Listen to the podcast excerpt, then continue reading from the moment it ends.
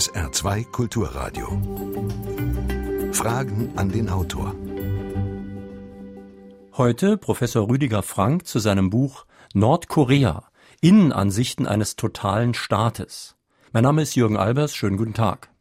Über Nordkorea erfahren wir ja nur ganz wenig und was wir sehen oder hören, das erscheint uns oft verrückt oder lächerlich.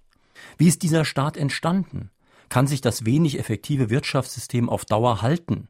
Wie sieht man eine Wiedervereinigung mit dem Süden? Hilft ein Vergleich mit der DDR zum Verständnis?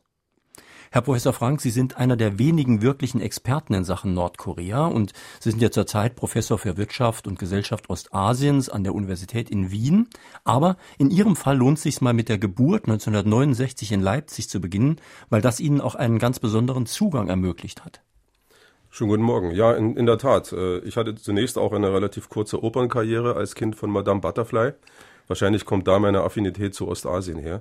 Die Karriere hatte ein schnelles Ende, als wir äh, als Familie, hm, ich war fünf Jahre, in die Sowjetunion übersiedelt sind, in ein Städtchen Dubna, 200 Kilometer von Moskau entfernt, wo ein großes Atomforschungszentrum war. Mein Vater hat dort gearbeitet und ich habe dann die nächsten knapp fünf Jahre quasi unter Russen gelebt, war im russischen Kindergarten in der russischen Schule. Das hat mir enorm geholfen. Einmal die russische Sprache, die mir bis heute sehr äh, weiterhilft und auch das Kennenlernen eines weiteren sozialistischen Systems. Und Sie haben dort auch Koreaner, genauer gesagt Nordkoreaner getroffen.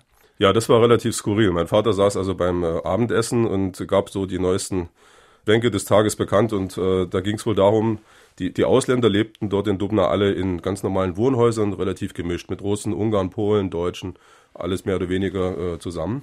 Und ähm, über die Koreaner gab es Beschwerden von den Mitbewohnern, also von denen, die auch Wohnungen hatten in diesen Apartmentblocks, weil da so eigenartiger Geruch aus den Wohnungen strömte.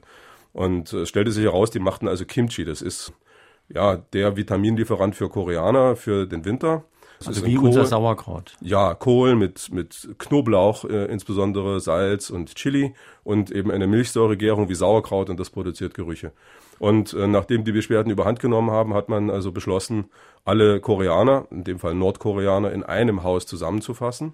Und ich bin mir relativ sicher, dass die nordkoreanische Botschaft sich darüber sehr gefreut hat, weil es damit äh, natürlich leichter gefallen ist, die Leute zu überwachen. Aber damals gab es eben schon diese Zusammenarbeit in Sachen Atom, die ja jetzt über Jahrzehnte weitergegangen ist und heute ja eines der wichtigsten Streitpunkte ausmacht mit Nordkorea.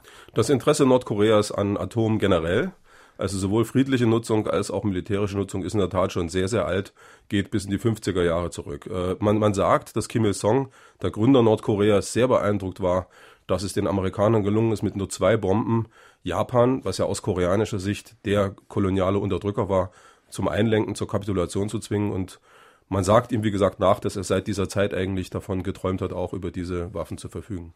Später haben Sie ja dann in Korea studiert. Wie ist es dazu gekommen? Ja, das war eine ganz äh, skurrile Geschichte. Zunächst mal mein Wechsel von Chinesisch zu Koreanisch. Ähm, ich wollte ursprünglich Sinologie studieren, weil mich der sozialistische Wandel in China interessiert hat. In dem Moment, als die DDR verschwunden war, interessierte mich plötzlich auch der sozialistische Wandel nicht mehr aus nachvollziehbaren Gründen. Den hatte ich selbst. Ähm, und ich hatte also verstanden, die Welt ist jetzt anders, du musst reagieren. Und meine Reaktion bestand darin, dass ich von Sinologie zur Koreanistik gewechselt bin. Dann habe ich ein Jahr in Berlin studiert, äh, Propedeutikum Sprache gemacht und 1991 gab es dann die Möglichkeit, zum Sprachstudium eben nach Nordkorea zu fahren, weil die Humboldt-Uni und die Kim Il-sung-Uni hatten noch ein Austauschabkommen. Das war aber jetzt noch das aus unserer Sicht ziemlich alte Nordkorea und das war vielleicht auch noch ein bisschen so, wie wir uns Nordkorea überhaupt vorstellen. Also sehr arm, sehr grau, sehr wenig los. Und auch sehr anders als die DDR. Das hatte mich damals sehr überrascht. Ich bin im Oktober 1991 nach, nach Nordkorea gereist und dachte eigentlich, ich kenne mich aus äh, mit dem real existierenden Sozialismus und habe dort aber etwas vorgefunden, was in vielen Punkten ganz anders war als das, was ich jemals vorher gesehen hatte. Es ist ja ganz interessant, das habe ich in Ihrem Buch erst gelernt. Wir reden immer von Korea. Äh, dieses Wort gibt es auf Koreanisch gar nicht. Die Nordkoreaner nennen Korea Joseon und die Südkoreaner nennen Korea Hanguk.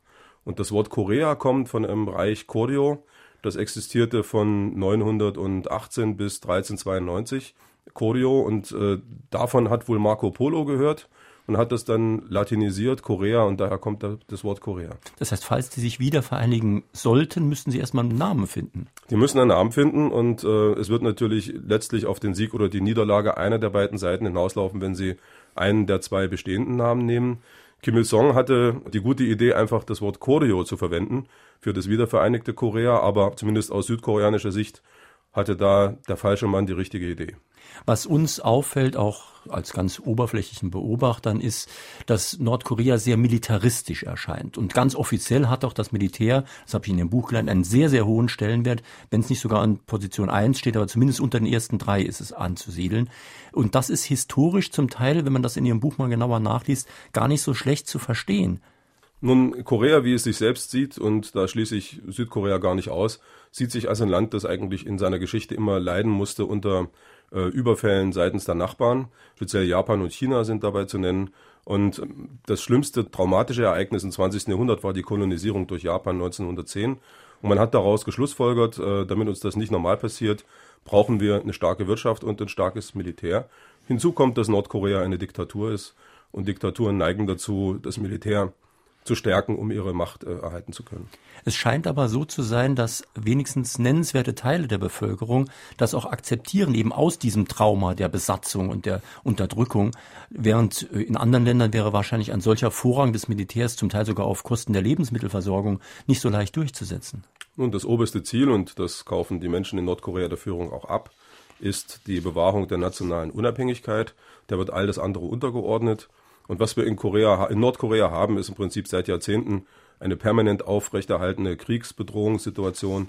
Man fühlt sich vom Feinden umzingelt, man fühlt sich belagert und dementsprechend akzeptiert man tatsächlich, dass durchaus auch die Lebensumstände schlechter sind, als sie sein sollten im Interesse der Landesverteidigung. Nun ist es so, also wir lachen ja oft über diesen Staatschef mit der seltsamen Frisur, aber von außen betrachtet könnte man natürlich auch uns lächerlich finden und Hymnen auf einen geliebten Führer hat man in Deutschland auch schon gesungen. Also die Frage, muss man Nordkorea nicht ein bisschen auch mit seinen eigenen Maßstäben messen? Ja, das sollte man generell mit jedem Land tun. Zugegeben, Nordkorea macht es uns auch leicht, äh, uns über sie lustig zu machen. Das will ich gar nicht in Abrede stellen. Aber ähm, sowas hat in der Regel einen Sinn. Der Führer in Nordkorea ist eine ganz zentrale Figur. Im bestehenden politischen System ist er derjenige, der ohne den das System nicht funktionieren würde. Die Menschen brauchen diesen Führer. Äh, in Südkorea im Übrigen wehrt man sich deswegen auch gegen die Einführung eines Parlamentssystems. Man hat nach wie vor das Präsidialsystem aus ganz ähnlichen Überlegungen heraus, dass man sagt, wir sind in einer schwierigen Lage, wir brauchen eine Person, die auch handlungsfähig ist. Und deswegen ist man in Nordkorea im Übrigen auch sehr unerfreut, wenn westliche Besucher sich über den Führer lustig machen. Er ist eben nicht nur eine Person, er ist ein nationales Symbol und als solches sollte man ihn auch verstehen. Das heißt, das wäre fast so, wie wenn man sich äh, anderswo über unseren Bundespräsidenten und unsere Kanzlerin lustig macht. Ich glaube, es wäre eher so, wenn sie sich einem Katholiken gegenüber über den Papst lustig machen. Egal mhm. wie der als Person ist, ist aber eben auch eine Institution. Personenkult, den gab es ja schon in vielen Ländern. Jetzt ist aber Nordkorea offiziell eine Volksrepublik, wenn ich das richtig sehe, und offiziell sozialistisch, allerdings in einem sehr, sehr speziellen Sinne, wobei man bei vielen Ländern wie China und so ja auch nicht mehr wirklich versteht, was da noch sozialistisch ist. Ja, China ist ein ganz anderes Kapitel, also da fällt es wirklich schwer. In Nordkorea ist es so, dass man relativ frühzeitig schon Ende der 50er, Anfang der 60er Jahre den Schnitt vollzogen hat zwischen dem, was die dort selbst machen und dem Marxismus, Leninismus äh, der Sowjetunion, wie er auch in Osteuropa sehr dominant war.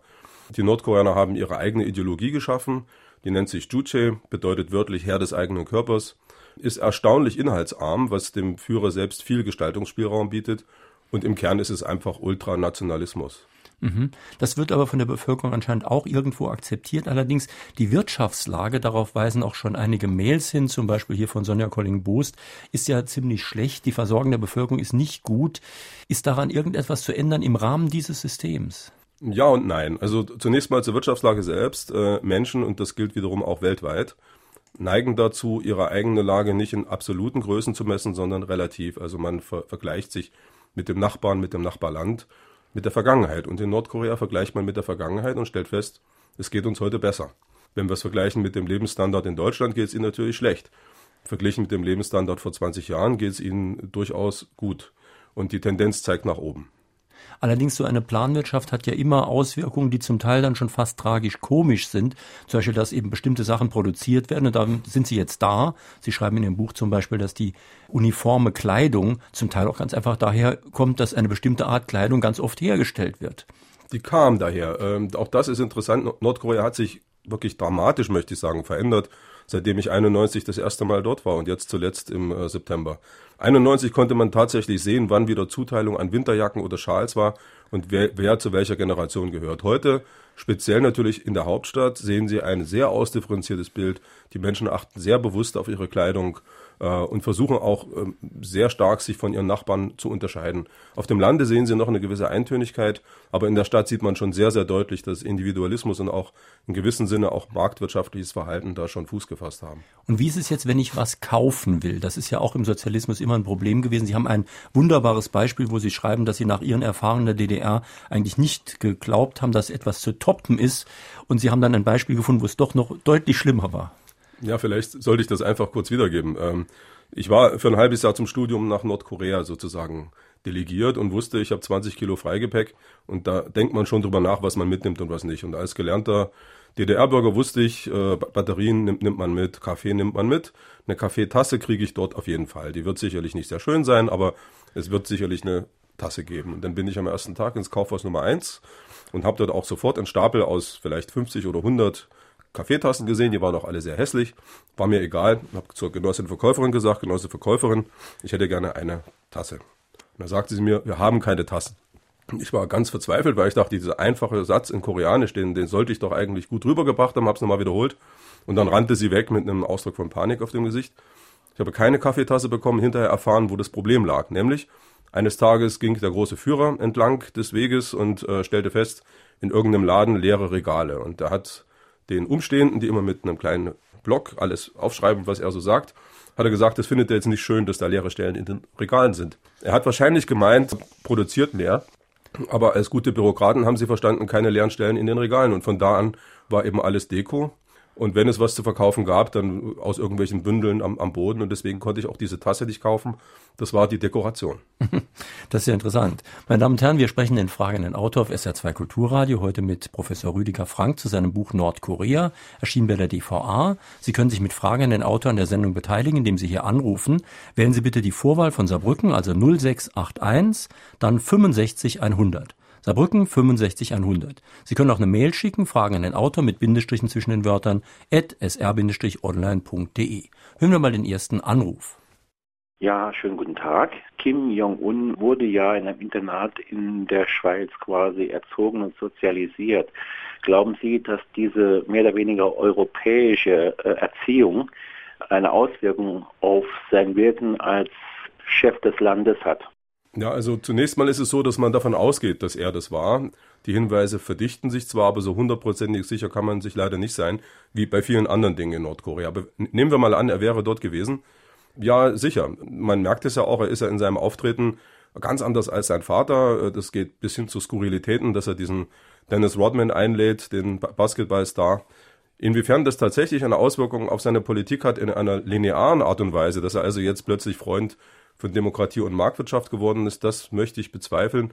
Das müssen wir abwarten. Also ich denke, er hat sich das angesehen und äh, seine Schlüsse daraus gezogen. Wenn Sie nach Nordkorea reisen, werden Sie ja auch nicht zum Diktator äh, unmittelbar, sondern ziehen auch ihre eigenen Schlüsse. Also ich glaube, da müssen wir wirklich abwarten. Dr. Walter Bachmann aus Neunkirchen fragt, was ist von der Ankündigung Pyongyangs zu halten, demnächst UN-Beobachter für Menschenrechte einreisen zu lassen? Taktik oder Notlage? Und zweite Frage, ob die Zahl von angeblich 200.000 Menschen in Straflagern realistisch sei. Ja, ich fange mal mit den 200.000 an. Ähm, ganz interessanterweise haben eher anti-nordkoreanische Organisationen im Verlauf der letzten zwei Jahre die Schätzung dieser Zahl der politischen Gefangenen nach unten revidiert. Man spricht von 80 bis 120.000. Das sind immer noch 120.000 zu viel, aber offensichtlich nimmt doch die Gefängnispopulation ab. Was jetzt diese Menschenrechtsgeschichte angeht, das ist hoch interessant. Deswegen auch eine sehr, sehr gute Frage. Nordkorea ist ja nicht das erste Mal mit solchen Vorwürfen konfrontiert. Eigentlich durch seine gesamte Existenz hinweg. Und was sich geändert hat, ist aber die Art, wie die Nordkoreaner darauf reagieren. Also wir sehen jetzt eine ganz offensive PR-Politik. Man äh, versucht solche Vorwürfe nicht einfach nur zu äh, ignorieren oder zu verschweigen, sondern man geht offensiv damit um. Die Nordkoreaner haben einen eigenen Menschenrechtsbericht veröffentlicht. Die Nordkoreaner äh, betreiben sehr intensive Lobbyarbeit, was den äh, Kirby-Bericht an, anbetrifft. Und äh, es gab Berichte, äh, Interviews nordkoreanischer Botschafter in New York vor Fernsehkameras zum Thema Menschenrechte und jetzt eben auch diesen angekündigten Besuch. Ich denke nicht, dass das eine Änderung der Haltung Nordkoreas zu den Menschenrechten bedeutet, keineswegs, leider, aber eine andere Art und Weise des Umganges damit. Ähm, und das bedeutet natürlich schon, dass der Westen auch vielleicht etwas mehr Einfluss nehmen kann, als das vorher der Fall war. Wobei ja die große Streitfrage ist, was man unter Menschenrechten überhaupt versteht. Bei uns denkt man immer, das ist die Wahl von freien Abgeordneten zum Beispiel. Aber es gibt ja auch soziale Menschenrechte und da würde jetzt zum Beispiel die Regierung in Nordkorea darauf verweisen, dass es bei ihnen subventionierte Grundnahrungsmittel gibt und in den USA nicht. Die nordkoreanische Position ist in der Tat, dass die USA der größte Menschenrechtsverletzer der, der Welt sind. Man erwähnt dann auch so Dinge wie Guantanamo, Obdachlose, sicher auch die Ereignisse in Ferguson jetzt äh, vor einigen Tagen spielen da auch mit hinein und man sagt, äh, ja, da sitzt einer im Glashaus und wirft mit Steinen. Hören wir noch eine telefonische Frage. In der DDR war es wohl so, dass die Personen, die in Grenznähe gewohnt haben, auch westliches Fernsehen empfangen haben. Und dadurch ist die Unzufriedenheit in der DDR ziemlich groß geworden und der Unmut gewachsen. Meine Frage ist, wie informiert sind die Bewohner von Nordkorea über den sogenannten Westen, also den Süden, und die Lebensumstände in anderen Ländern und wie groß ist die Chance, dass dort eine ähnliche Entwicklung sich anbahnen könnte wie in der ehemaligen DDR? Ich darf genau in diesem Sinne noch eine Frage, die übrigens auch aus Ostdeutschland kommt, nämlich von Klaus-Dieter Scholz aus Erfurt, anhängen. Da geht es auch um Radiostationen, die in koreanischer Sprache nach Nordkorea senden. Und die konkrete Frage, darf man als Ausländer eigentlich ein eigenes Radio mitbringen? Ähm, Ausländer dürfen Radios mitbringen, allerdings wird strikt darauf geachtet, dass sie die auch schön wieder mit rausnehmen. Lange Zeit hielt sich auch das Gerücht, ich glaube auch zu Recht, dass Radios und Fernseher, die in Nordkorea verkauft wurden, voreingestellt waren auf bestimmte Frequenzen. Und es wurde auch regelmäßig überprüft, ob das auch eingehalten worden ist. Ich weiß nicht, ob das noch in dieser Absolutität der Fall ist, aber es ist auf jeden Fall ein Punkt, wo der Staat versucht hat, tatsächlich Einfluss zu nehmen. Wir in der DDR zum Beispiel durften ja Westfernsehen sehen und Westradio hören und das Ganze ganz offiziell. Also ich bin mit NDR 2 im Radio groß geworden und wir hatten eben fünf Fernsehsender. Wie informiert sind nun die Nordkoreaner? Es ist ganz interessant dass Südkorea längst nicht so aktiv ist wie seinerzeit die Bundesrepublik im Versuch, die Nordkoreaner zu indoktrinieren.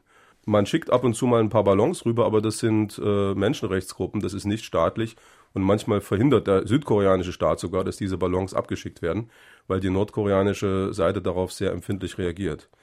Das wichtigste Einfalltor von Informationen über den Rest der Welt ist China.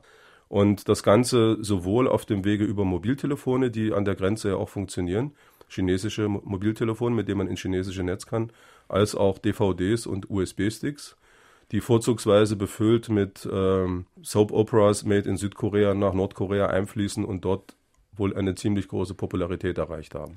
Wenn Sie schon gerade dabei sind, man vergisst ja oft, und es war mir auch völlig neu, dass es in Nordkorea inzwischen so um die zwei Millionen Mobiltelefone gibt, was ja auch neu ist.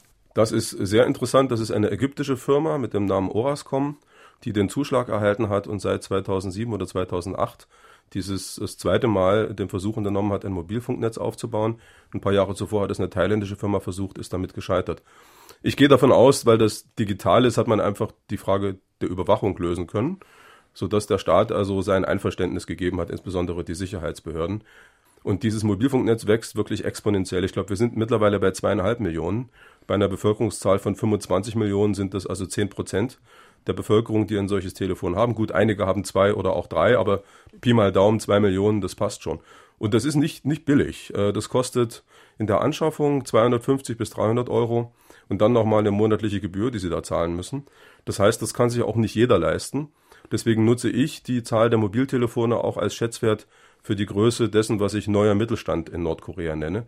Also Leute, die nicht zur obersten Elite gehören, die aber über hinreichend Mittel verfügen, um sich unter anderem Mobiltelefone leisten zu können und die mit dem neuen Selbstbewusstsein als wirtschaftlich erfolgreicher Mensch für den Staat auch eine veritable politische Herausforderung darstellen. Und dann sprechen wir doch vielleicht gerade auch noch über die Grenzen, die Sie auch eben angesprochen haben. Ich stelle mir persönlich die Grenze nach Südkorea so ein bisschen mit Mauer und Stacheldraht vor. Aber die Grenze nach China, das habe ich in Ihrem Buch gelernt, die ist schon ziemlich durchlässig und gar nicht so gut überwacht. Die Grenze nach Südkorea ist äh, vier Kilometer breit, liegt in durchweg un- oder dünn besiedeltem Gebiet. Also sowas wie zum Beispiel die Mauer in Berlin gibt es in Korea nicht. Die Grenze nach China ist ganz anders. Vor einem Jahr erst haben die Chinesen begonnen, da überhaupt Grenzzäune zu bauen, weil ihnen das langsam auch nicht so ganz geheuerlich ist, was da über die Grenze hin und her geht. Vorher, ich war dort, habe mir das mehrfach angesehen von chinesischer Seite, das ist ein ganz flacher Fluss, da können Sie je nach Wasserstand durchwarten. Man sieht auch schön Trampelpfade, die von chinesischer Seite in den Fluss hineinführen und dann auf nordkoreanische wieder herauskommen. Und auf chinesischer Seite lebt auch noch eine koreanischsprachige Minderheit, sodass auch Sprachprobleme nicht da sind. Das heißt, das war ein relativ intensiver und auch von den Behörden mehr oder weniger stillschweigend geduldeter Grenzverkehr, der dort geherrscht hat. Und da wird ja auch viel gehandelt, was übrigens auch Auswirkungen sogar auf das Preisniveau hat und das Versorgungsniveau. Ich war jetzt vor ein paar Wochen auf einem Markt im Nordosten Nordkoreas und habe mir dort die Produkte angeschaut und mit den Händlerinnen gesprochen. Und man kann sich das nicht vorstellen. Da gibt es also alles, was das Herz des DDR-Bürgers seinerzeit wirklich hätte hochschlagen lassen. Von den Bananen über Ananas und Kühlschränke und ja, was, was auch immer man sich wünscht. Und die Waren kommen allesamt aus China und haben auch chinesische Preise. Und dort oben ist auch der chinesische Yuan auch die Währung, in der man handelt. Professor Rüdiger Frank zu seinem Buch Nordkorea. Wie ist das Gesundheitswesen in Nordkorea? Gibt es einen westlichen Standard, niedergelassene Ärzte und Kliniken und sind alle Nordkoreaner krankenversichert? Nordkorea ist ja offiziell ein sozialistischer Staat, was auch immer das im Einzelnen bedeuten mag. Und äh, daher ist man auch stolz darauf, dass äh, die medizinische Versorgung kostenlos ist. Das heißt, die Leute sind nicht formal krankenversichert, aber de facto jeder hat Anspruch auf kostenlose medizinische Versorgung.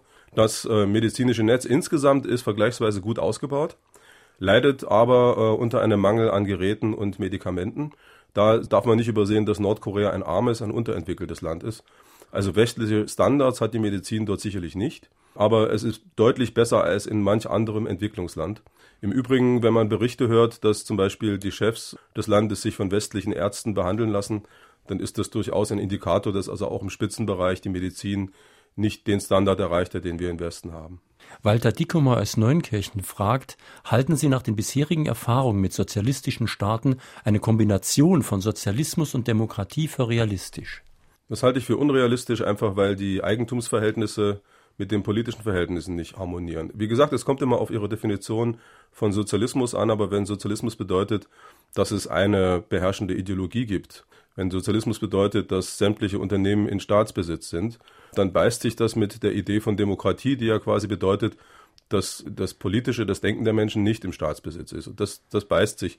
Sie können nicht eine Ideologie haben und dann den Menschen trotzdem die Freiheit der Wahl ihrer politischen Richtung lassen. Sie können nicht einen Staat haben, der die gesamte Wirtschaft dominiert und gleichzeitig diverse politische Parteien, die um die politische Unterstützung der Bürger wetteifern. Also ich glaube, wenn Sie jetzt den orthodoxen Sozialismus als Maßstab nehmen, der ist mit Demokratie nach westlicher Vorstellung unvereinbar.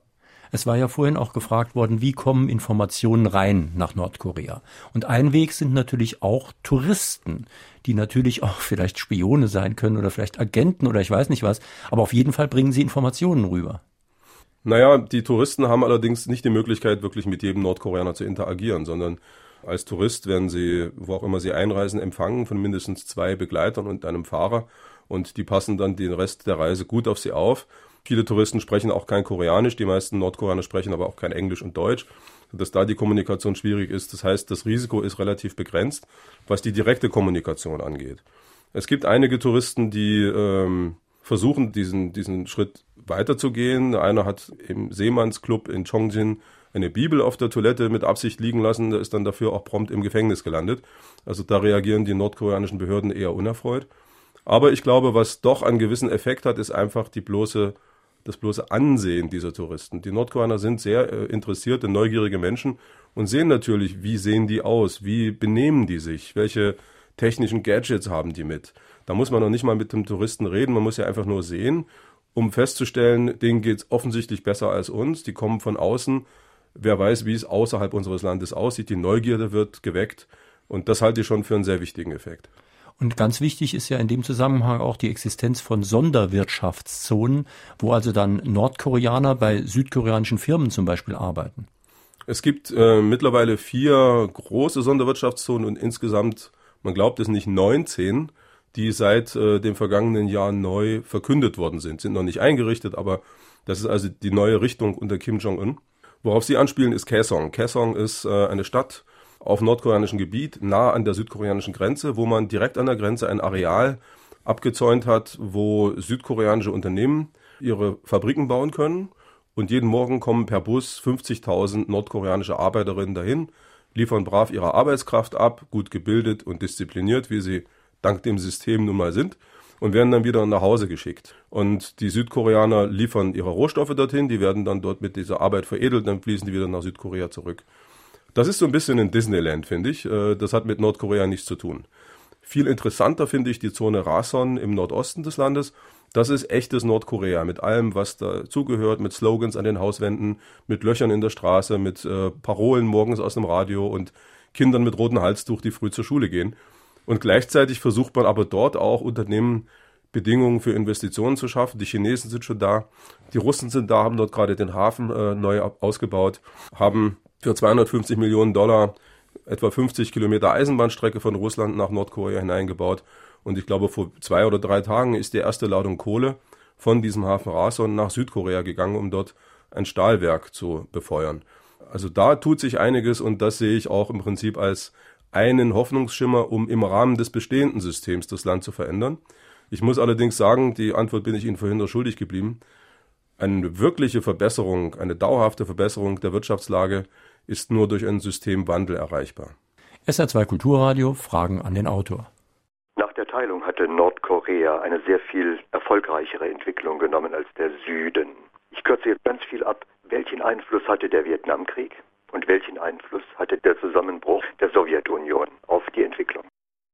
Korea war ja vor der Teilung japanisch besetzt und die Japaner haben ungefähr ab den 1920er Jahren, besonders intensiv in den 1930er Jahren, die Industrie in Korea massiv ausgebaut, um äh, Vorbereitungen zu leisten für den Krieg auf dem asiatischen Festland. Und was die Japaner da gebaut haben, ist hauptsächlich in Nordkorea gewesen. Das bezieht sich auf Stahlwerke, Eisenminen, Kohlebergwerke, eine große Chemiefabrik in Hamhung, die übrigens 1936 auch mit Hilfe der deutschen BASF gebaut wurde, wo ähm, Stickstoff produziert wurde, den, wie Sie wissen, man sowohl für Dünger verwenden kann als auch für Sprengstoffe. Und dieses Erbe hat Nordkorea 1945 bzw. Staatsgründung 48 übernommen und hatte damit von vornherein einen viel, viel besseren Start als Südkorea, wo traditionell vor allem Landwirtschaft und Leichtindustrie waren. Der Vietnamkrieg äh, war vor allem für Südkorea ausgesprochen hilfreich, weil äh, ich glaube über eine Milliarde Dollar im Rahmen des Vietnamkrieges auf verschiedenen Wegen nach Südkorea geflossen sind. Südkorea hat ja auch ungefähr 300.000 Soldaten nach Vietnam geschickt, alles in allem. Das ist pro Kopf der Bevölkerung gerechnet mehr, als die Amerikaner dorthin geschickt haben. Nordkorea hatte eher das äh, Problem in dieser Zeit, dass man sich gerade abgenabbelt hatte von Peking und Moskau und begonnen hatte, die Wirtschaft äh, eigenständig aufzubauen. Und ab da setzt eigentlich auch der Niedergang der Wirtschaft ein.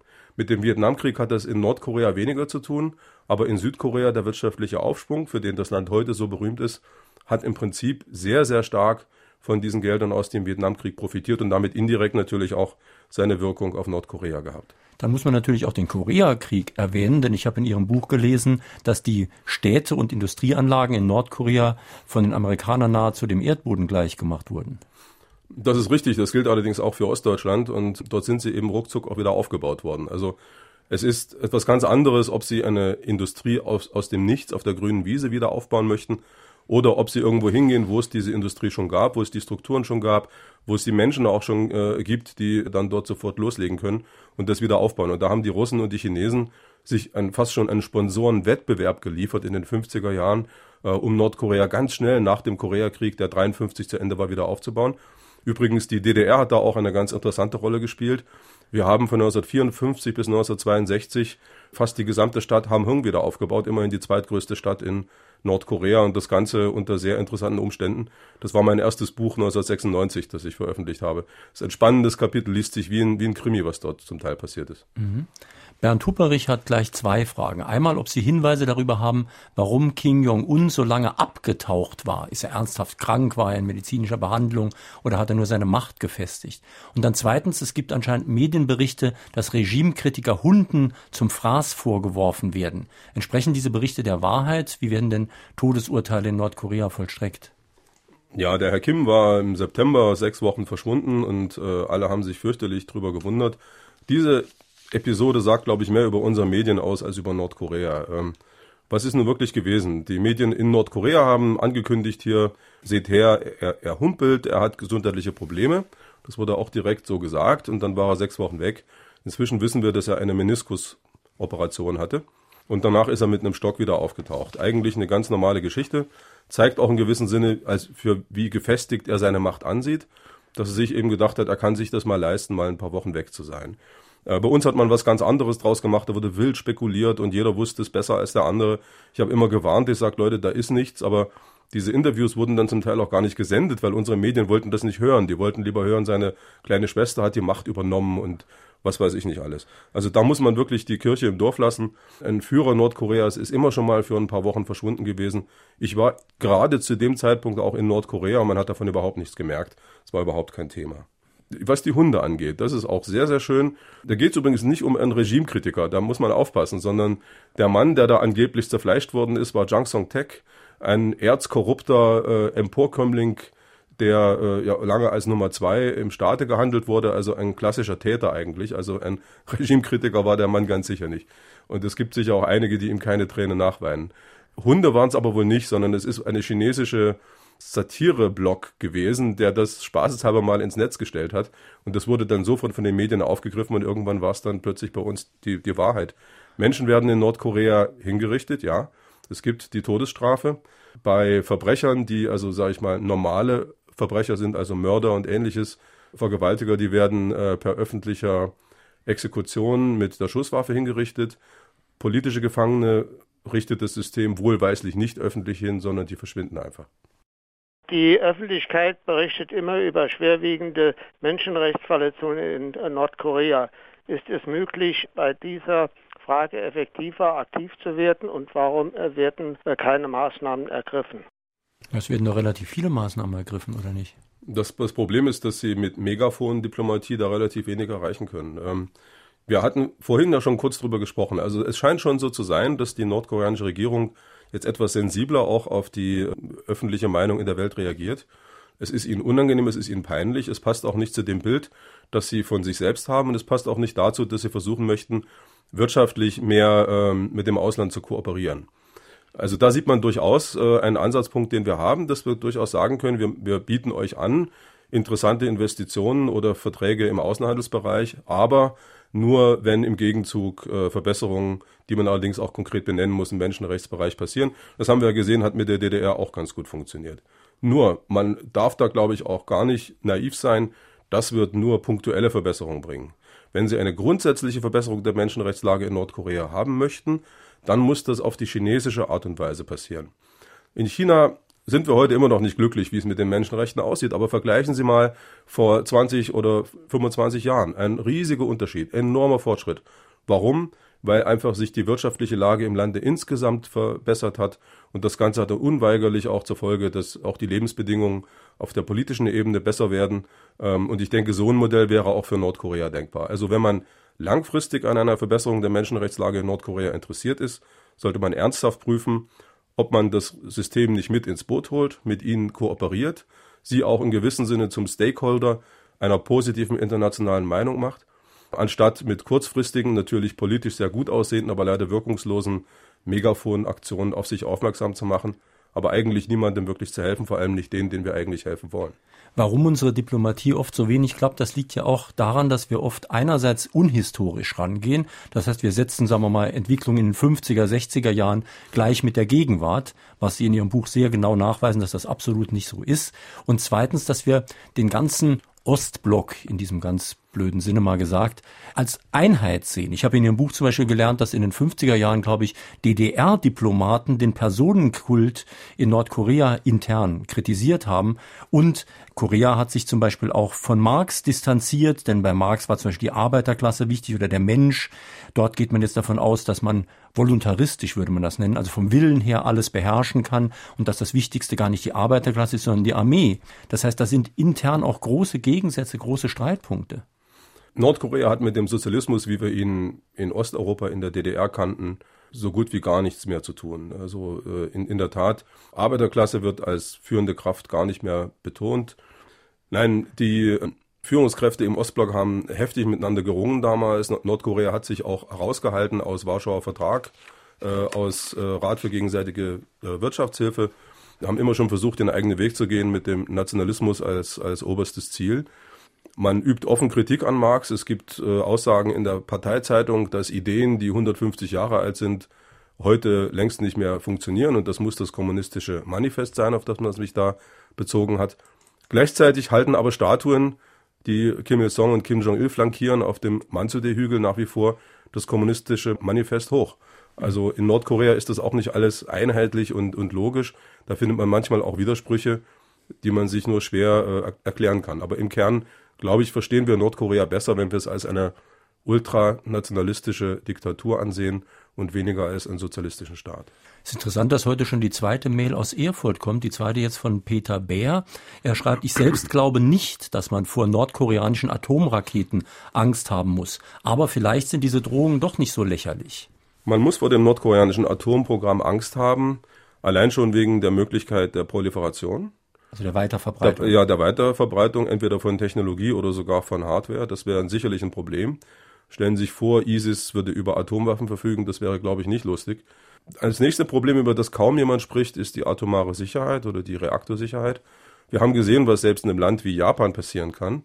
Stichwort Fukushima. Es wäre unabsehbar, was es für Folgen hätte, wenn in Nordkorea es zu einem GAU kommen würde und die Wolke driftet in Richtung China ab, wo unsere Wirtschaft letztlich davon abhängig ist. Das ist ein Problem. Aber ich stimme Ihnen zu, es ist relativ unwahrscheinlich, dass Nordkorea diese Atomwaffen tatsächlich im Ersteinsatz kriegerisch einsetzen wird. Das betont die nordkoreanische Regierung auch selbst. Man, man sieht das Ganze, man, man sieht sich selber als belagert von lauter großen Mächten. An erster Stelle werden die USA genannt, Japan, Südkorea. China verschweigt man, wobei ich glaube, dass China eigentlich die größte, auch militärische Bedrohung für Nordkorea darstellt. Und deswegen meint man, in dieser asymmetrischen Bedrohungssituation braucht man jetzt asymmetrische Waffenverteilung und deswegen hat man versucht, das Atomprogramm zu entwickeln. Man betont aber, dass es zur Selbstverteidigung dient. Nun gibt's diese T-Shirts, der will nur spielen, äh, Bezug nehmend auf einen großen Kampfhund. Muss man also vorsichtig sein mit solchen Aussagen. Sie wollen sie gar nicht verwenden. Wenn sie sie haben, ist es immer ein äh, Problem. Aber Fakt ist, dass es für Nordkorea der Selbstmord wäre, eine solche Atomwaffe einzusetzen. Deswegen gehen eigentlich alle Experten davon aus, dass die tatsächlich nur zur Abschreckung gedacht sind. Wir haben vor zwei Wochen mit einer Wiener Autorin gesprochen über den Nahen Osten und auch da hat sich gezeigt, dass oft äh, westliche Maßnahmen dazu geführt haben, dass das Gegenteil eingetreten ist von dem, was man jedenfalls offiziell wollte. So ein bisschen ist das hier vielleicht auch so, denn wenn man sich natürlich bedroht fühlt, denkt man, dass man zumindest zur Abschreckung, und Abschreckung ist ja ein durchaus westliches Konzept, dass man zur Abschreckung Atomwaffen braucht und wenn mir jetzt jemand sagt, ihr seid eine Achse des Bösen, ihr seid sowas Teuflisches, und wenn man dann auch noch sieht, diejenigen, die sowas sagen, marschieren auch mal in Ländern ein, dann fühlt man sich bedroht. Das ganz zweifellos. Und man darf nicht vergessen, dass Nordkoreas Atomprogramm eigentlich dann richtig virulent wurde, als der atomare Schutzschild der Sowjetunion sich in nichts auflöste 1991. Der erste Atomstreit mit Nordkorea war 1993, den Jimmy Carter dann 94 hat beilegen können mit einem Abkommen, wo es darum ging, den Nordkoreanern Leichtwasserreaktoren zu bauen, die eben nicht so viel spaltbares Plutonium abwerfen. Und im Gegenzug dazu waren die Nordkoreaner bereit, eben ihre Reaktoren russischer Bauart zu schließen. Die Amerikaner hatten nie die Absicht, das Abkommen einzuhalten, haben es auch nicht gemacht. Und im Jahr 2002 fing der ganze, die ganze äh, Atomdebatte wieder von vorne an. Und äh, seitdem wissen wir, gab es 2006 den ersten Atomtest. Wie hat der Westen darauf reagiert? Zunächst mal, indem er geschrieben hat, wir glauben gar nicht, dass das wirklich ein Atomtest war. Da gab es also endlose Spekulationen, dass das nur ein Fake gewesen ist, dass man da irgendwie Dynamit hochgejagt hat. Hätte man in Nordkorea auch so lesen können, bitte testet nochmal. Wir sind uns nicht sicher, ob ihr es wirklich habt. Und das haben die dann 2009 auch nochmal gemacht und 2013 wieder. Und ich bin sicher, es wird in nächster Zeit auch noch den vierten Atomtest geben, denn das ist eine strategische Entscheidung, die Nordkorea getroffen hat. Sie wollen diese Waffen haben, sie wollen sie miniaturisieren, sie wollen sie auf Raketen schrauben, damit das auch tatsächlich ein akzeptables Bedrohungspotenzial ist. Und das Ganze ist äußerst erschreckend und das Ganze kann man nicht begrüßen, aber man muss es irgendwie verstehen. Noch eine telefonische Frage an den Autor. Ich möchte gerne wissen, wie ist der neueste Stand für Reisen in Nordkorea als Tourist? Kann man da mittlerweile auch als Einzelreisender relativ unbeschattet herumlaufen oder ist das alles sehr kontrolliert? Also im Augenblick ist es schwierig, weil Nordkorea wegen Ebola sämtliche Einreisen von Ausländern untersagt hat. Es werden keine Visa mehr ausgestellt. Man geht davon aus, dass das im Frühjahr wieder aufgehoben wird. Als Tourist können Sie einreisen, als Deutscher sowieso ganz unkompliziert, aber sicherlich nicht als Unabhängiger. Also Sie können als Einzelreisender hin. Sie kriegen trotzdem Ihre zwei Begleiter und Ihren Fahrer und sind dann eben eine Delegation, die nur aus einer Person besteht. Aber ohne Aufsicht sich durchs Land zu bewegen, ist radikal unmöglich, wird vom Staat verhindert, geht nicht. Sie müssen nicht denken, dass wir hier nicht auch japanische Hörer haben. Akiko Kiyuchi zum Beispiel schreibt, ich komme aus Japan. Wegen der rechtskonservativen Politik in Japan hat man leider immer wieder Schwierigkeiten, ein gutes Verhältnis zur koreanischen Halbinsel aufzubauen, obwohl Austausch unter Bürgern fast reibungslos stattfindet. Ich bin der Meinung, dass die Probleme wie zum Beispiel Takeshima, Inselstreit mit Südkorea oder Entführung japanischer Bürger durch Nordkorea nur durch Dialoge und Diplomatie zu lösen sind. Was würden Sie vorschlagen? Mehr Dialoge auf politischer Ebene? Was können wir als Bürger tun? Nun, Japan ist ein sehr interessanter Fall. Japan ist eine Insel, wo Korea quasi geografisch den Zugang zum Festland äh, bietet. Es gibt eine historische Verbindung zu Korea, die durchaus produktiv war, äh, bedauerlicherweise aber auch von äh, Aggression geprägt, die meistens von den Japanern ausgegangen ist. Sodass es in Korea große Vorbehalte gegenüber Japanern gibt auf einer groberen Ebene. Natürlich gibt es auch sehr viel Lernen von Japan, das stattgefunden hat. Die Basis für eine Kooperation ist also durchaus vorhanden. Äh, Nordkorea und Japan haben aber im Augenblick noch keine diplomatischen Beziehungen. Man hat 2002 einen Versuch unternommen, dieses Problem zu lösen, indem Nordkorea zugegeben hat, seinerzeit in den 70er Jahren fünf japanische oder mehrere japanische Staatsbürger entführt zu haben. Man hat fünf Überlebende gefunden. Man hat sich entschuldigt und hat diese fünf Japaner wieder zurückgeschickt. Man hat gehofft, dass damit äh, das Problem erledigt sei, dass damit die öffentliche Meinung in Japan pro Normalisierung mit Nordkorea äh, einschwenken würde und dass man gegen Zahlung von, man hat kolportiert, 12 Milliarden Dollar an Reparationen dann eine diplomatische Normalisierung herbeiführen könnte. Das ist schiefgegangen. Seitdem verhandelt man und in den letzten Wochen ist es wieder relativ aktiv gewesen. Ein Freund von mir aus Tokio war in Pyongyang, hat dort Verhandlungen geführt und man versucht jetzt diese entführten Geschichten nochmal neu aufzurollen. Die japanische öffentliche Meinung ist sehr, sehr stark in diesem Bereich. Das heißt, ohne eine vorherige Lösung wird es nicht gehen. Aber Japan ist schon sehr daran interessiert, auch Südkorea unter politischen Druck zu setzen indem es mit Nordkorea wirtschaftlich kooperiert und dort die reichlich vorhandenen Bodenschätze abbaut, die sich Südkorea eigentlich wünscht äh, als Dividende der Wiedervereinigung. Die Chinesen buddeln da schon seit einigen Jahren. Wenn dann noch die Japaner hinzukommen, würde das Seoul massiv unter Druck setzen. Und so wie im Augenblick die Beziehungen zwischen Südkorea und Japan sind, wäre das Tokio sicherlich auch nicht ganz unrecht. Wir sprechen in Frage an den Autor auf SR2 Kulturradio mit Professor Rüdiger Frank zu seinem Buch Nordkorea, erschienen bei der DVA, Preis 1999. Und drei, die sich mit einer Frage an der Sendung beteiligt haben, bekommen das Buch demnächst von der Deutschen Verlagsanstalt zugeschickt. Heute sind das Lothar von Wirth aus Konz, Wolfgang Mitzel aus Ottweiler und Klaus-Dieter Scholz aus Erfurt. Hören wir noch einen Anruf. Ich habe vor über 50 Jahren Koreanerinnen in Deutschland kennengelernt, die waren in der Nähe von Freiburg in der Dorfhelferinnenschule, wo ich auch war. Und dann hat man von solchen Sachen, wie sie jetzt in Korea passieren, eigentlich gar nichts gehört. Und da hätte ich mal die Frage an den Autor, ob das damals nicht so war. Die Koreanerinnen, die Sie damals getroffen haben, die müssen so in den 60er, 70er Jahren als Krankenschwestern äh, nach Deutschland gekommen sein. Das war eine relativ große Welle. Die kamen damals aus einem Südkorea, das eine, eine Militärdiktatur war, mit Ausgangssperren, mit Folterungen. Das heißt, äh, der Gegensatz zwischen Südkorea und Nordkorea war damals im politischen System noch nicht so groß und wirtschaftlich auch noch nicht. Die Dinge haben sich allerdings seither erheblich entwickelt. Südkorea hat es geschafft, im Jahr 1987 auf friedlichem Wege, und das ist eine herausragende Leistung, die Militärdiktatur hinter sich zu lassen, den Schritt zur Demokratie zu gehen. Und natürlich Namen wie Samsung, Hyundai und so weiter sagen uns auch, dass es wirtschaftlich geklappt hat. Das heißt, politisch wie auch äh, ökonomisch ist der Abstand zwischen Süd- und Nordkorea immer größer geworden. Diese Koreanerinnen, die damals hier in Deutschland waren, viele von denen haben hier geheiratet, bilden einen Teil einer recht ansehnlichen Community von Koreanern hier in Deutschland. Die haben Kinder. Die Kinder ähm, beschäftigen sich auch mit ihrem Land und bilden sicherlich auch eine gute Basis für deutsch-koreanische Verständigung. Jetzt sollten wir langsam auf eine Frage eingehen, die von vielen Hörern schon gestellt wird, auch per Mail, zum Beispiel auch von Sarah, leider ohne richtigen Absender. Ist eine Wiedervereinigung von Süd- und Nordkorea jemals wahrscheinlich? Jetzt spekulieren Sie mal, gerade so nach Ihren Erfahrungen. Ich gehöre zu denen, die ganz klar sagen, Wiedervereinigung unbedingt. Es ist schwer vorstellbar, dass sie nicht stattfindet, sowohl aus emotionalen Gründen als auch aus ganz harten strategischen Gründen. Die emotionalen Gründe muss ich Ihnen nicht erklären. Das ist eine geteilte Nation, die kulturell über Jahrhunderte, wenn nicht Jahrtausende, sehr eigenständig war, eine gemeinsame Sprache sprechen, die gemeinsame historische Erinnerungen haben, Also da denke ich, gibt es relativ wenig, was da irgendwo zweifelhaft wäre.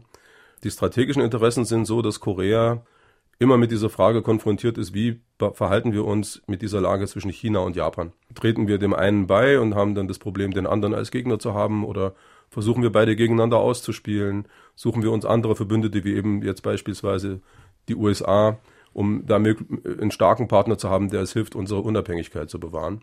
Nun sehen wir, dass die USA Stück für Stück aus Ostasien herausgedrängt werden. Es wird nicht mehr lange dauern, dann ziehen sie sich nach Japan zurück. Und dann hat Korea das Problem, wie halten wir uns die Chinesen vom Leibe?